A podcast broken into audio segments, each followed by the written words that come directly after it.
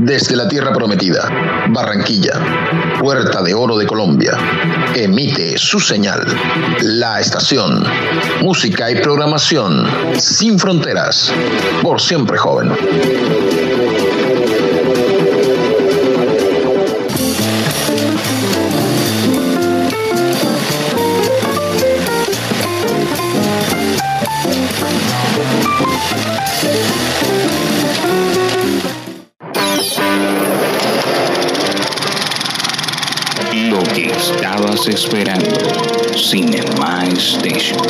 Las películas, los directores, sus guionistas, los actores, sus storyboards, los detrás de cámaras y todo el andamiaje del film. Solo aquí en Cinema Station. Conducen Sergio A.M., Mile Mauri y Álvaro Velázquez. Cinema Station, la casa del cine.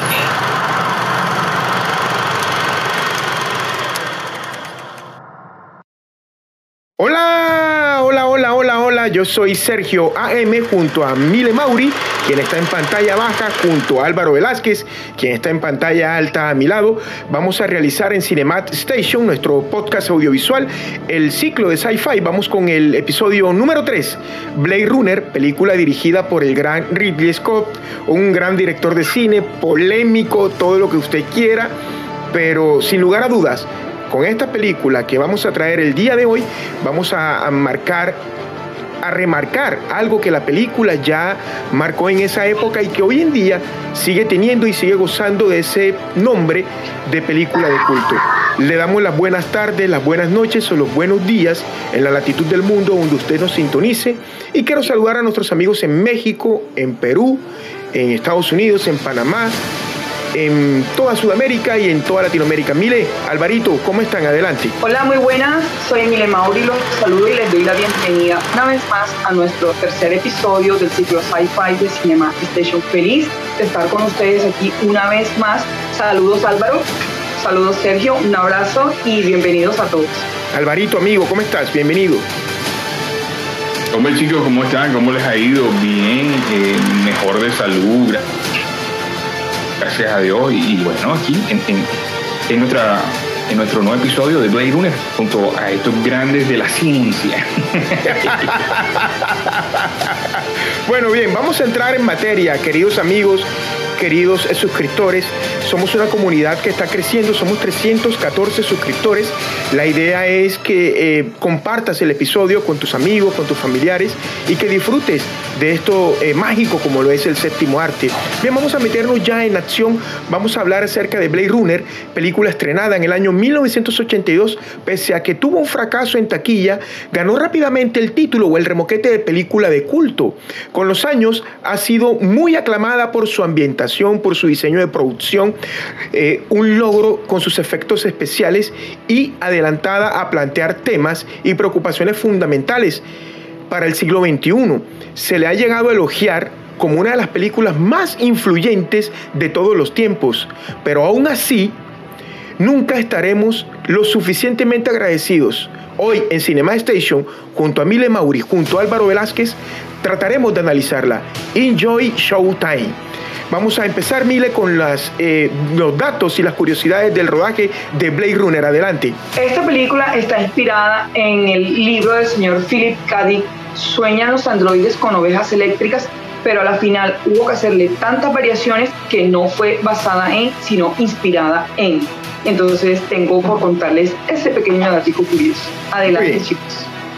Yo también estaba ahí dateándome un poquito y y parece ser que, que, el nombre de la novela Blade Runner, el, el nombre del movie como tal, Blade Runner, lo sacaron, lo tenía por aquí en una, en una, ocasión de una novela de William Burroughs que se llama Blade Runner a Movie. De ahí sacaron, de ahí, de ahí sacaron el, el, el, nombre uno de, los, uno de los guionistas.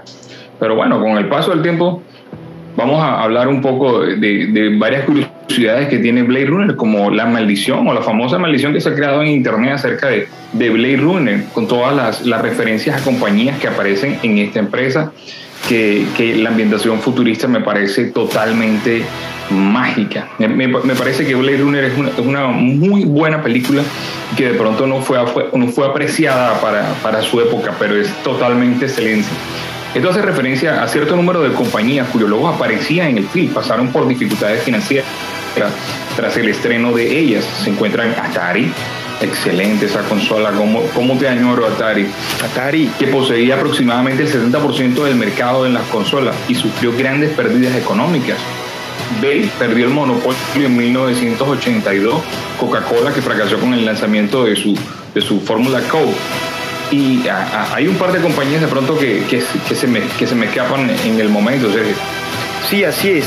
Eh, de tantas estas cosas, de tantos eh, rodeos, de tantas eh, historias, de, tantas, de tantos mitos, se dice que Ridley Scott llevaba siempre consigo una foto de la famosa pintura del señor Edward Hopper, Nighthawks, para mostrarla durante el rodaje a sus compañeros y dejar claro el tipo de atmósfera que quería para la película.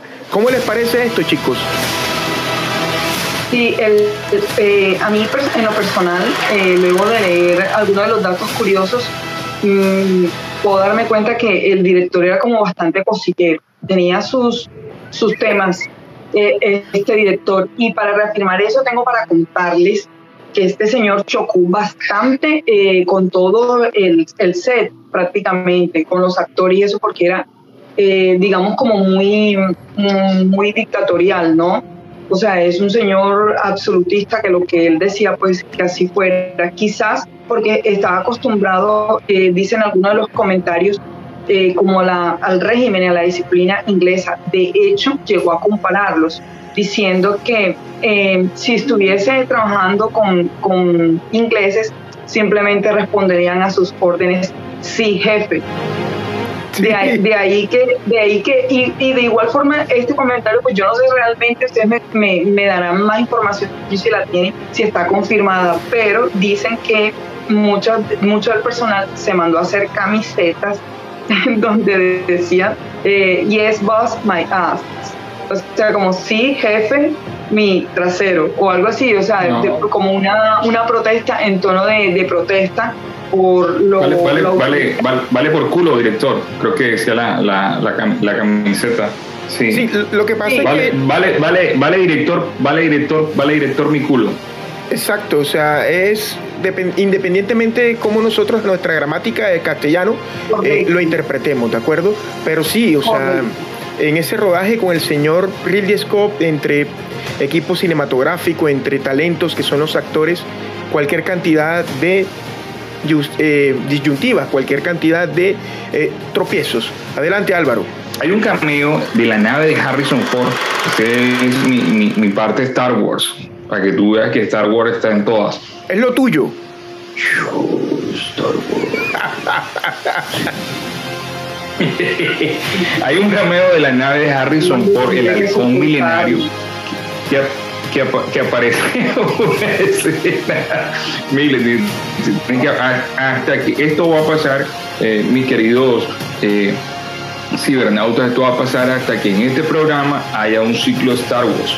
Bueno, hay un cameo de la nave de Harrison Ford, halcón milenario, que aparece en una escena de la película, en la parte inferior izquierda de la pantalla. Esto se debe a que en la maqueta que se utilizó en las escenas que incluyeron piezas de, se incluyeron piezas de desecho en las que acabó un modelo del halcón milenario. O sea, no fue adrede lo, que hicieron, pero acabó saliendo el halcón milenario ahí en Blade Runner. Muy bien.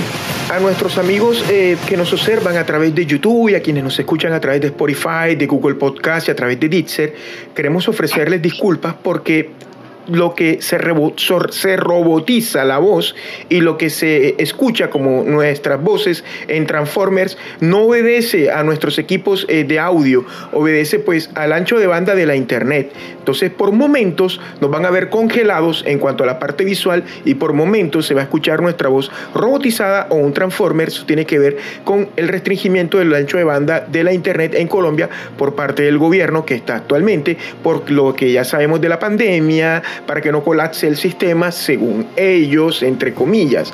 Bien, continuemos. Ridley Scott tiene fama de ser una persona difícil de tratar. Harrison Ford declaró que él era demasiado dictatorial y esto para eh, reforzar lo que nuestra compañera Mile Mauri había informado hace dos, tres minutos atrás, junto a lo que decíamos de que si él hubiese trabajado con ingleses, solamente hubiesen obedecido. Pero recordemos de que el elenco era una mezcla entre norteamericanos, entre europeos y entre el señor Rilicos, que es de procedencia o de ascendencia inglesa, mire Mauri. Serio, Harrison, Bro, Harrison Ford asombró a los fans de la versión original cuando aseguró que Blade Runner no le gustaba.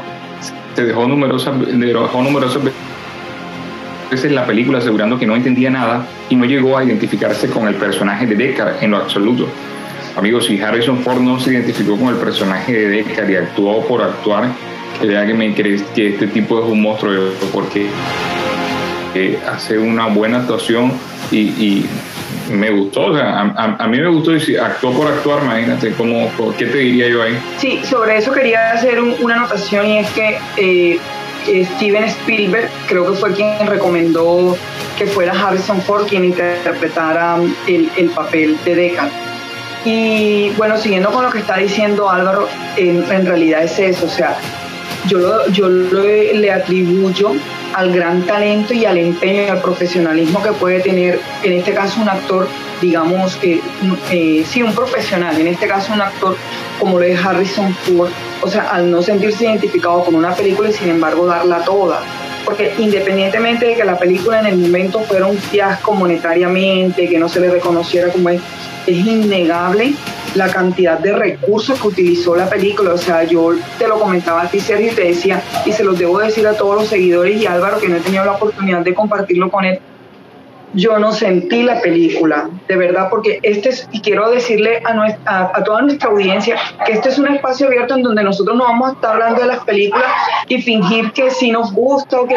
Ah, no, o sea, esto es un espacio en donde nosotros les traemos a ustedes eh, datos de eh, películas, eh, guiones, para que ustedes abran la mente y decidan si les gusta o no. En este caso, yo debo decir abiertamente que yo no me sentí identificada con la película, lo digo, o sea, no la sentí. Y yo soy apasionadísima y ustedes se pueden dar cuenta cuando sí y cuando no. Sin embargo, debo reconocer que tiene demasiado, demasiadas cosas esa película que la hacen ser eh, eh, una película de culto como lo es, aunque a mí no me haya gustado mucho. Adelante, muchachos. Sí, esto que acaba de decir Mile Mauri es algo que en realidad hay una historia que Álvaro pues eh, la conoce, ya le voy a dar el paso a Álvaro para que la explique, en cuanto a si el papel de Rick Decker que es performance del señor em, Harrison Ford, él duda, o eh, Sean Young, quien hacía el papel de Rachel, lo pone a dudar cuando le pregunta que si él mismo ha usado la máquina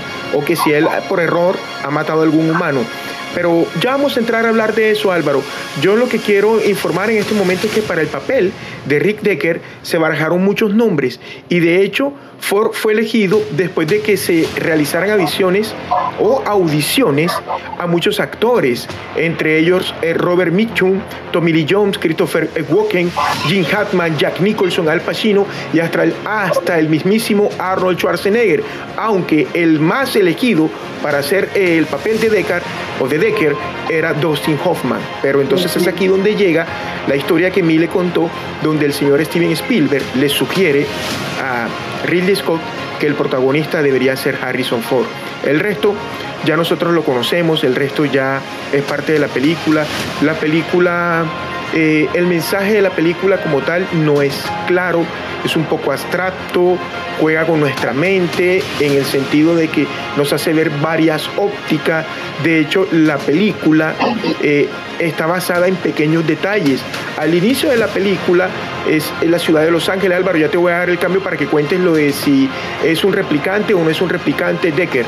Entonces, em, los pequeños detalles. Hay un plano de detalle de un ojo donde en el ojo se ve todo el caos de la ciudad de Los Ángeles. Ahora sí, Álvaro, cuéntanos la historia de que si Decker es un replicante o no lo es. Eh, chicos, eh, lo que pasa es que hay, una especie de, disyuntiva entre el director y Harrison Ford, ya que el director es un un poco complicado. Fue difícil trabajar con él, como lo mencionaba Mille Mauri anteriormente. Y Harrison Ford le tocó hacer eh, unas voces en off en una de las siete versiones, porque esta película tiene siete versiones y la última que han dejado es Final Cut, que es la, la, versión de, de, Ridley Scott, que de hecho está en Netflix, pero de esta latitud del, de acá de los Estados Unidos, porque yo la compartí con Sergio y no, no, no salió en, en la latitud de Colombia. no, acá en Colombia. con los acá en Colombia. de búsqueda y todo lo demás. Alvarito, acá en Colombia, disculpa que te interrumpa, está en HBO Max. Es donde la vi. En la app de HBO, HBO Max. Ahora sí, adelante, amigo. En la app de HBO Max, ¿tú te viste cuál versión, Sergio? Tú me comentabas eso. la de, la, versión que te, la de 1982, la, la, la, versión que se realizó para Warner. La versión del año 1982, porque también ahí están varias. Entre ellas está Final Cut está la versión de, de Blade Runner, que es una versión... Bueno, entonces, en esta disyuntiva, como yo le... Yo, en esta disyuntiva, perdón si te pise el audio, en esta disyuntiva, como les comentaba yo, eh, que, aparece que si Harrison Ford era un replicante o no, eh, Harrison Ford quería ser un replicante o que, que, se creara ese ambiente de que él también era otro otro otro ciberandroide, ¿cómo lo, cómo lo diríamos ahí, Sergio? Un humanoide, como una especie de unos humanos que tienen... Correcto ellos, son, ellos son especie, una especie de, humanoides que tienen una duración de cuatro años. cuatro años. Ya después de cuatro años comienzan como a envejecer todas sus células y a fallar, que es lo que le, es lo que le pasa al antagonista de la película. A Rory. Que es también conocido por una, una película. Exactamente. Que, que, es conocido también por otra película que se llamó Furia Ciega, que también eh, es muy buena en, en, en su época. Sí. Bueno, en este caso, Ripley decía que Harrison Ford era un humano mientras que para Harrison Ford él quería que fuese un replicante. Incluso en la versión que se vio Sergio hay, hay unas voces en off que hace Harrison Ford y en la versión de Final Cut quitan, quitan estas versiones. También está el final donde ellos están partiendo como en el horizonte en, un, vehículo. Cuando ellos están partiendo frente al horizonte en ese vehículo, las escenas que se ven son de, del resplandor, escenas que Kubrick le cedió a Ridley Scott. Exacto, eso lo habíamos comentado nosotros fuera de micrófono. Bien chicos, em, les propongo para entrar en la segunda parte de Cinema Station, vamos al análisis cinematográfico, que es una parte que nos gusta a todos y que en este momento la señora Mile Mauri nos va a hablar acerca de la historia del guion de Blade Runner. Mile, adelante. Sí, esta parte del programa eh, viene como la pulpa del extracto, lo más valioso, porque es con lo que, eh, como Sergio Ariza dice, eh, educamos al público, lo formamos y le, le, le, hacemos caer en cuenta de detalles y de apreciar las cosas que de pronto a simple vista o la primera vez que uno ve la película no las aprecia. Porque créanme, cada vez que uno vuelve a ver una película encuentra un detalle que no vio eh, la primera o la segunda vez que la vio. Por lo menos a mí me pasa eso. Exacto, estamos bueno, de acuerdo. Les puedo contar que este es, sí señor, les puedo contar que es un guion maravilloso. Fue escrito por Hampton Fincher, David Peoples y Roland, Kivis. Les quiero decir que este guion es un guion maravilloso, lleno de simbolismos, y si nos pusiéramos a analizar desde, desde el punto de vista, ya sea filosófico, religioso, eh, poético, cinematográfico, aquí nos tiramos muchísimas horas hablando sobre eso. Porque fíjense, el guion, el guion de esta película para mí son claros mensajes eh, sobre la humanidad. El guion nos narra la historia de unos humanoides que, como ya lo hemos mencionado, son llamados en la película replicantes, en donde ellos son creados solo por cuatro años para ser utilizados, porque para eso es que son en ayuda de los humanos. Pero estos en algún momento van creando como una especie de conciencia y se comienzan a preguntar cosas. Para mí eso es tipo el paraíso, ¿sí?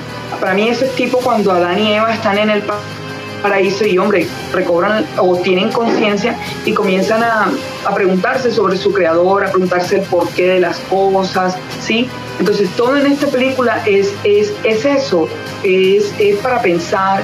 De hecho, y tomando este otro punto de vista, eh, eh, eh, también nos mencionan mucho porque ellos lo reconocían por el ojo.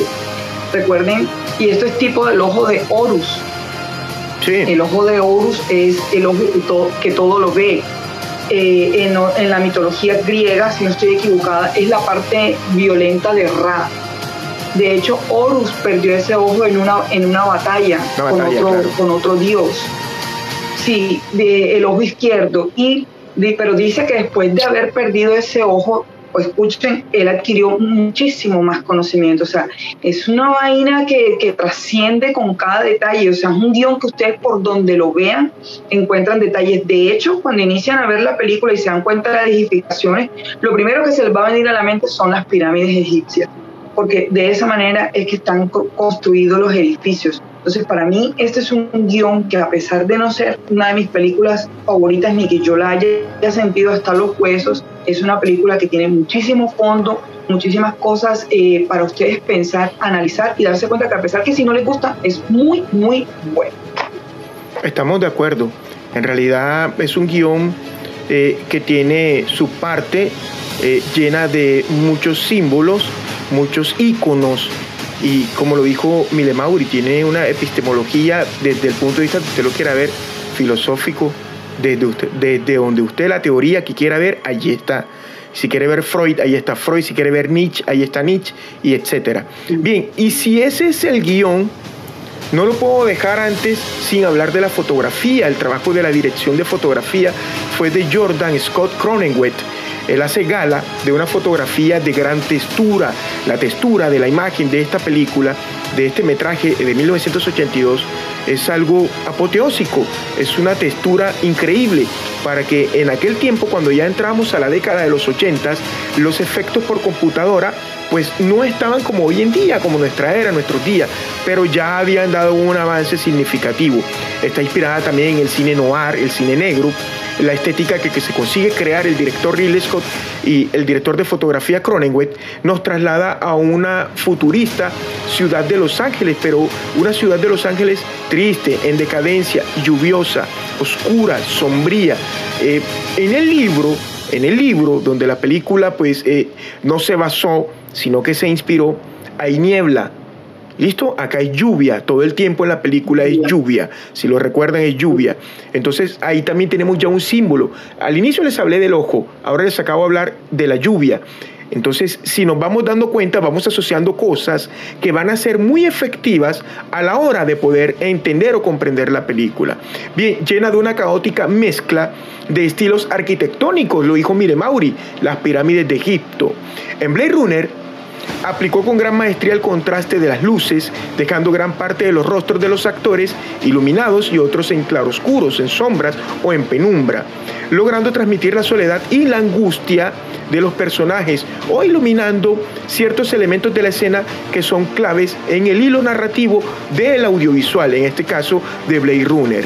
Bien, además son frecuentes los momentos en los que la iluminación artificial de las lámparas o de las luces de neón o los focos exteriores son utilizados para iluminar interiores eh, llenos de humo, de tabaco o para iluminar la ciudad a través de la espesa niebla de polución, consiguiendo escenas llenas de contrastes y de texturas, gracias a los recursos utilizados en la dirección de fotografía del señor Cronenweth. El film está rodeado continuamente de un aura de misterio y angustia. La iluminación dota de volumen y tridimensionalidad a los personajes, a los vehículos voladores y a la arquitectura de la ciudad. Y antes de darle el cambio aquí a Álvaro, quiero hacer un comentario de la escena donde él se entrevista, cuando va a, a, Tyrell, recuerdan cuando él llega a Tyrell, cuando hablo de él es, Decker, entonces se entrevista, le hace 100 preguntas, toma 100 preguntas con Rachel,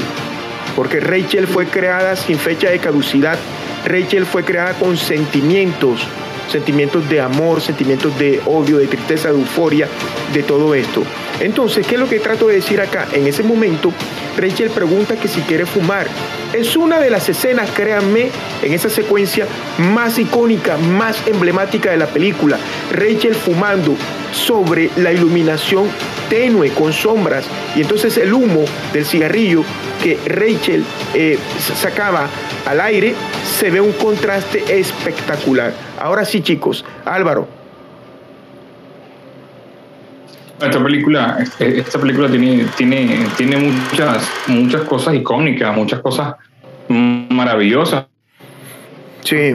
Bueno, difiero un poco de Milemauri, pero bueno, las opiniones son variadas y, así vamos a encontrar muchas cosas. Me gusta mucho la escena, me gusta mucho la escena del final donde Roy eh, improvisa esta, esta, esta escena cuando sale la paloma volando, que, también es una oh, pequeña curiosidad, la paloma, eso lo hicieron después de postproducción, porque la, la paloma, las palomas no vuelan en la lluvia, y era un, era, era un, era un, fue, costó mucho trabajo la producción hacer que la paloma volara, y en realidad la, la tuvieron que colocar a volar sin lluvia. Si notas bien, la paloma cuando, cuando llueve, cuando sale volando, estás, eh, no hay tanta lluvia o no hay lluvia. Pero bueno, como la escena es rápida, eh, se, se, pasa, se pasa rápidamente. Pero esa, esa escena final la improvisó eh, el, el, actor. Toda la parte final la improvisó, se salió, se salió del, del, del, personaje. Haciendo, haciendo Roy el, el, el modelo 10816 Nexus. Nexus 6.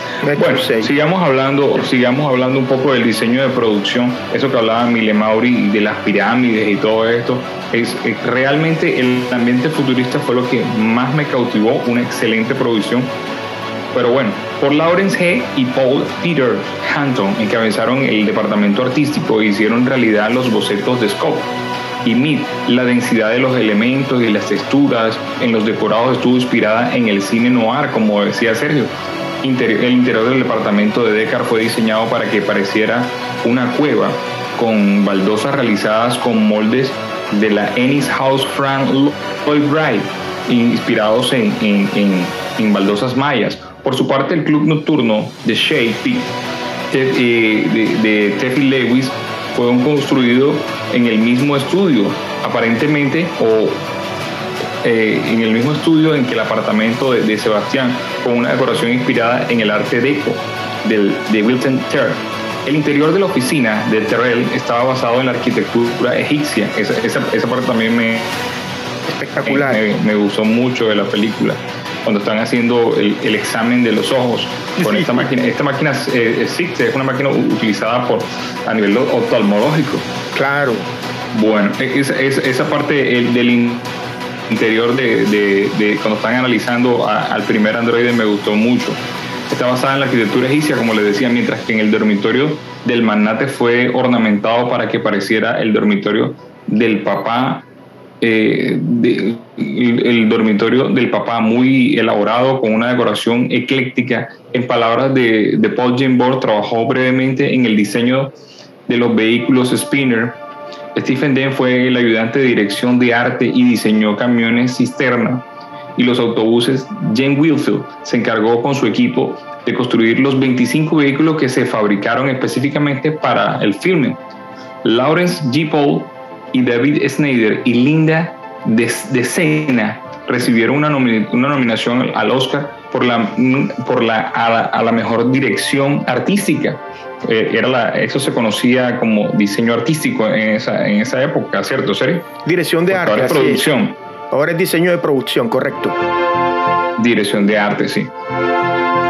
Eh, Paul ganó el, el BEFTA a la mejor diseño de producción. Además, Paul Douglas y Trumbull Side fueron galardonados con el premio al logro especial del Círculo Londinense de Críticos del Cine por sus conceptos visuales, la estética y el diseño de producción del film estaban considerados entre los más influyentes de la historia del cine. La verdad es que sí, es, eh, esto lo comentaba Mile Mauri, porque eh, esta película, eh, es, ese ambiente futurista me hace acordar mucho, Sergio, a, a, lo que era el, superagente Cobra, eh, la Space Adventure, la, la caricatura.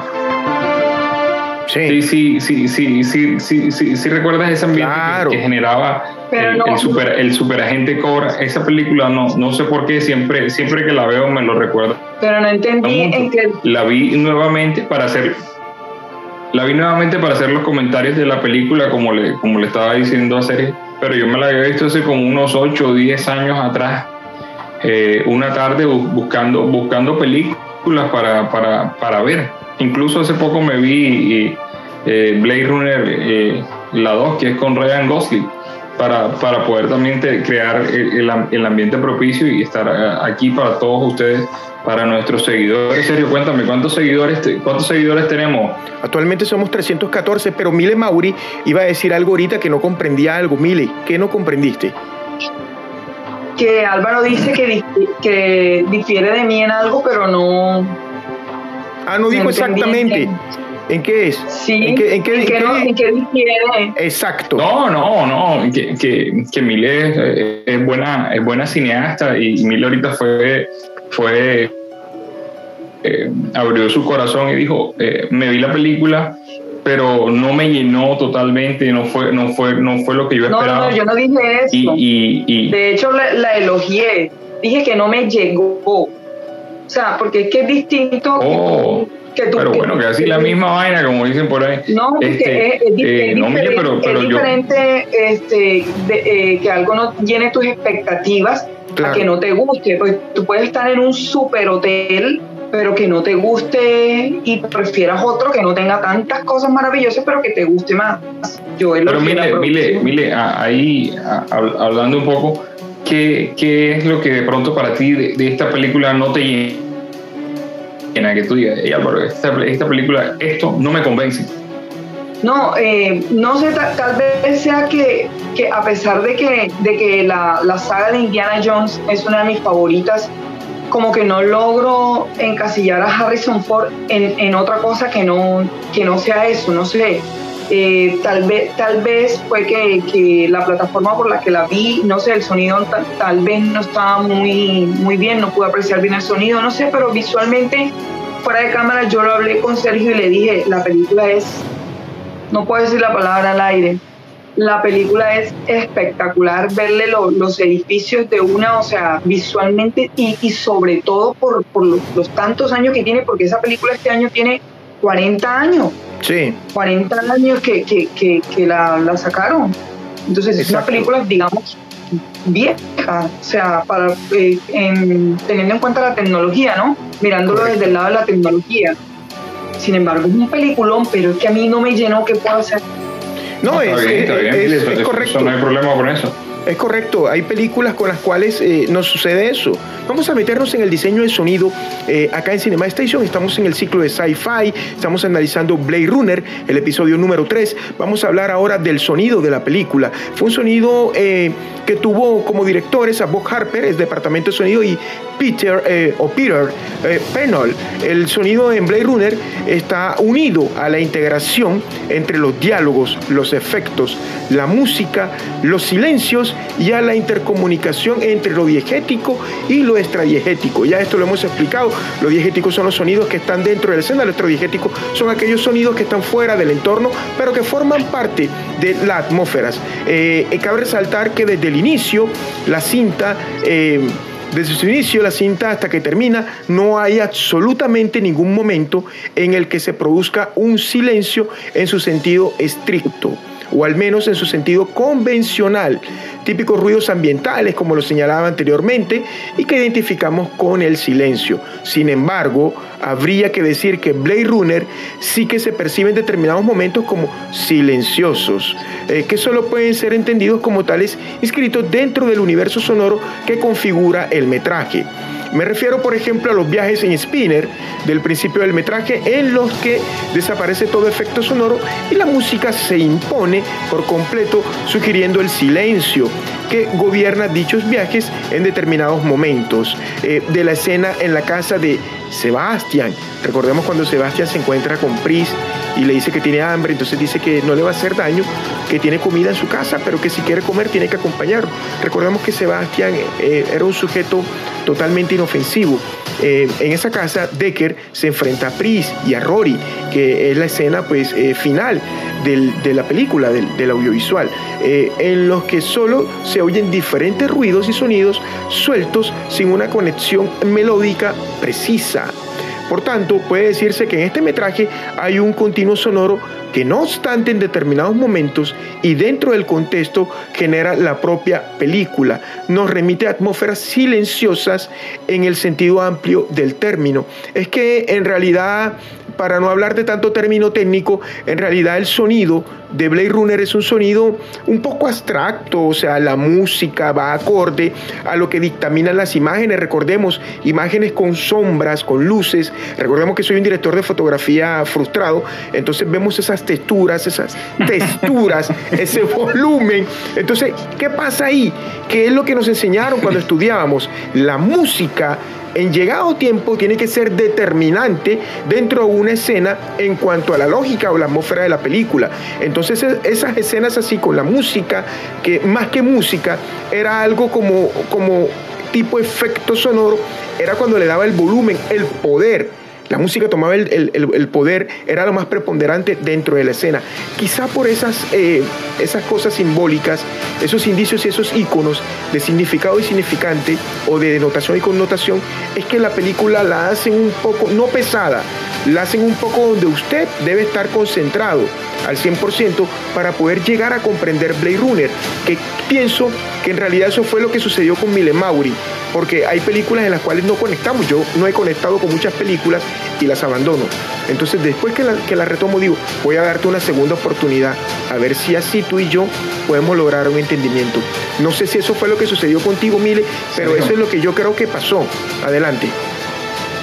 No sé, tal vez, eh, tal vez, y bueno, tomando lo que tú estás diciendo, eh, no sé a cuántas personas le habrán pasado porque seguramente muchas. como otras películas tiene debe tener una fanaticada increíble y también detractores porque eso es absolutamente normal. Pero pienso yo que a veces le pasa a uno bueno yo vi la película eh, porque primero debía verla para poder hablar de ella con, con, con criterio suficiente y la vi tipo estudio. Yo, yo Milena Mauri, la vi tipo estudio. Pero la gente que va de pronto y se sienta a ver Blade Runner y ve cómo empieza, de pronto se pierde de una gran obra por, por el ritmo de la película. Si no le dan la oportunidad a la película, digamos, porque es una gran película. Y esa escena de la que hablaba Álvaro eh, ahorita, la escena final de Roy, o sea, eso fue prácticamente un poema, eso él estaba declamando, o sea, esa escena paga la plata de la, de la boleta, o sea, es una escena genial, en, en una introspección que él hace de lo que es la vida, eh, la muerte, de lo que, del final de la vida, de lo que son, o sea, está filosofando y eso es espectacular, entonces puede ser eso. Álvaro. Chicos, eh, eh, yo, yo, quería hacer un comentario. A mí me pasa con Blade Runner que Blade Runner es una película digamos, eh, del género 80s, en que hacíamos en, esa época, porque realmente es de esa época. Pero Blade Runner, si nos la vemos en los próximos 40 años, va a tener el mismo efecto futurista. Mientras que tú te ves unas películas futuristas y ya sabes que ha pasado el tiempo y dices, ya el tiempo pasó, mm, no me vende esa película. Pero a mí, a mí en lo personal me pasa que viéndome Blade Runner y, y, y la veo, me la vi hace como unos 8 años atrás, me la vi hace como o dos, tres días para analizarla y, volver a tener los conocimientos frescos, porque la, la, memoria hay que, hay, que, hay que recordar un poco a la memoria. Así como hemos hablado del guion, del sonido, hemos hablado del diseño de producción, de la fotografía, ¿qué decir de la banda sonora, no? Una banda sonora creada por el griego Vangelis.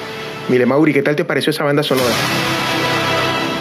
Bueno, eh, una banda sonora muy acorde a la película, así como, como mencionabas tú antes, realmente no tuvo como esos sobresaltos eh, a los que de pronto no está acostumbrado y como lo mencionaba Álvaro, por ejemplo, comparándola con un tipo de película futurista como lo fue el quinto elemento en donde hay sobresaltos de música. Eso aquí la música fue, eh, digamos, como muy, muy pareja, muy acorde a ese ambiente oscuro y, un tanto sórdido, ¿no? de la película. Entonces, fue muy, muy, muy suave, para mí fue muy suave, agradable, no fue estridente, o sea, muy acorde a, la película. Álvaro, esos sonidos tecnofuturistas, yaceados, con notas de jazz o jazzísticas, ¿tú cómo, cómo analizas tú la banda sonora de Blade Runner? ¿Cómo, eh, teniendo en cuenta que fue orquestada por el, por el griego. La banda, la, banda, la banda sonora es maravillosa, me evoca eso, por eso la comparaba con otras películas futuristas y ahora que Emilia Mauri hablaba y contaba algo ahí, y, si la comparas de pronto con más películas futuristas, eh, algo, hablo de películas que, que, se valen del sonido para darle más ritmo a la película y que haya esa sensación de persecución o como esa sensación de, de, de, causar como esa especie de angustia en, el televidente y que tú te capta la atención para que puedas seguir eh, eh, estando ahí de la mano con la película. Sí, exacto. Ahora que hablas de eso, eh, en la de Blade Runner 2049, ya para ir entrando en la recta final del programa de Cinema Station, em, tomaron a Sean Young, que es Rachel, quien hizo la performance o el performance de Rachel, y la reconstruyeron, porque eh, recordemos que esta película es totalmente nueva, eh, Blade Runner 2049. Entonces hacen la reconstrucción facial de Rachel y donde hay una escena donde ella se encuentra con Decker y le acaricia el rostro, porque recordemos que más allá de todo lo que hemos hablado, en Blade Runner hay una historia de amor entre una replicante, Rachel, y el, el policía eh, Decker, Rick Decker, que no sabemos si en realidad es un replicante. Exacto, es correcto. Entonces, eh, y acompañado de un gran elenco, porque no lo quiero dejar, estuvo Edward James Olmos, estuvo, fue el policía que lo fue a buscar y que ese policía también hacía símbolos, el unicornio. Recordemos, los unicornios. Sí, señor. Exacto, los unicornios, ¿verdad? Estuvo Daryl Hannah, Pris. Pris es una mujer extraordinaria actriz y bellísima, exactamente. Tenemos al gran Harrison Ford y a la bellísima Sean Young, que hizo el papel de Rachel. Y no me acuerdo el jefe del departamento policial, el nombre, ahora no lo, se me olvida, no, no lo tengo ahora. Y me da un poquito de, nostalgia conmigo mismo de, olvidar a un gran actor. De manera, amigos y compañeros, que eh, hemos estado frente a una de las películas, como Álvaro lo acaba de decir, que más allá del tiempo, es una película que siempre que veamos, siempre va a haber algo, valga la redundancia, eh, en el cual fijarse de la manera en que no la vi en la vez anterior, que también lo decía eh, Mile Mauri. De manera, que yo les agradezco, Mile y Álvaro, por estar acá. Eh, tienen eh, el cierre en sus manos, tienen sus comentarios finales para ya ir cerrando el programa. Adelante, Mili. Bueno, yo quiero decirle a todos que estoy muy agradecida eh, con Dios de estar en este programa con ustedes. Quiero darle muchas gracias también a todos nuestros seguidores, em, instarlos a que compartan nuestros links, nuestros programas para que sean mucho más, vayamos creciendo como comunidad. Como se han podido dar cuenta, eh, hemos estado esforzándonos para ser cada día mejor para, para todos ustedes. Esperamos que sus críticas nos ayuden a crecer. Escríbanos en YouTube, suscríbanse y quiero enviarles saludos a Walter Neville, quien se encuentra en Bogotá, es uno de nuestros seguidores, a nuestros seguidores en México y nuestros seguidores en Perú. Sergio, tenemos muchísimos seguidores en Perú también. un abrazo desde Colombia desde Barranquilla, Colombia, para ustedes. Eh, les envío muy buenas vibras, un beso y bye. Alvarito, comentarios finales. Sí, antes de, los comentarios finales, eh, gracias por al suscriptor que dijo, hey, quiero que Álvaro se ponga las gafas. Ya, listo, aquí están las gafas. Vamos a tratar de cambiarlas cada vez que, que, haya. En serio, en serio, hubo alguien que que dijo, yo quiero que Álvaro sabe Porque te acuerdas muy bien, Álvaro, muy bien. De Sarah Connor y después, y, después me la quité. Bueno, no, yo, el, el, el, el, artista que estabas nombrando, Sergio, mirando por aquí en mi, en mi segunda pantalla, es Harry Bryan. El, el, el actor que hace de, de, del, del capitán de los, de los muy bien de, de Decker en la policía de Los Ángeles. De los Blade Runners por así decirlo. De los Blade Runner, exactamente, de los Blade Runner. Excelente película en todos los sentidos. Narra una historia de amor. Narra la historia de alguien que quiere vivir, que quiere trascender, porque eso es lo, eso es lo que quieren ellos. ¿eh? No, yo porque tengo que tener fecha de, caducidad. Yo quiero seguir viviendo, quiero seguir experimentando, que es la parte final donde este man se tira un monólogo que no voy a decir la palabra porque nos vetan el video. Bestial, así es. Eh, Runner deja eh, reflexiones como usted que está ahí frente a la pantalla observándonos a través de su teléfono móvil, a través de su em, tablet, a través de su Smart TV, como existe Dios quien nos creó, de dónde venimos, cuánto es mi ciclo de vida en la tierra, para qué estoy en la tierra, cuál es mi principio, cuál es mi misión y cuál es mi final. Eso era lo que Roy buscaba. Eh, nos lo mostraron como el villano, pero en realidad para mí no era un villano. Estaba buscando respuestas que no comprendía porque no, fue, no fueron implantadas en él. Yo soy Sergio AM junto a Mile Mauri, junto a Álvaro Velázquez. Hemos traído el episodio número 3 en el ciclo de sci-fi de ciencia ficción Blade Runner, protagonizada por eh, Harrison Ford, Sean Young, Edward James Olmos, el amigo Brian, eh, eh, Daryl Hannah y un gran elenco. Eh, nos reencontramos la próxima semana para tratar de analizar donde el que es caballero repite, vuelve y juega Ridley Scott con alguien, el octavo pasajero, Sigourney Weaver. Pórtense bien, nos reencontramos la próxima semana, el Señor les bendiga, chao.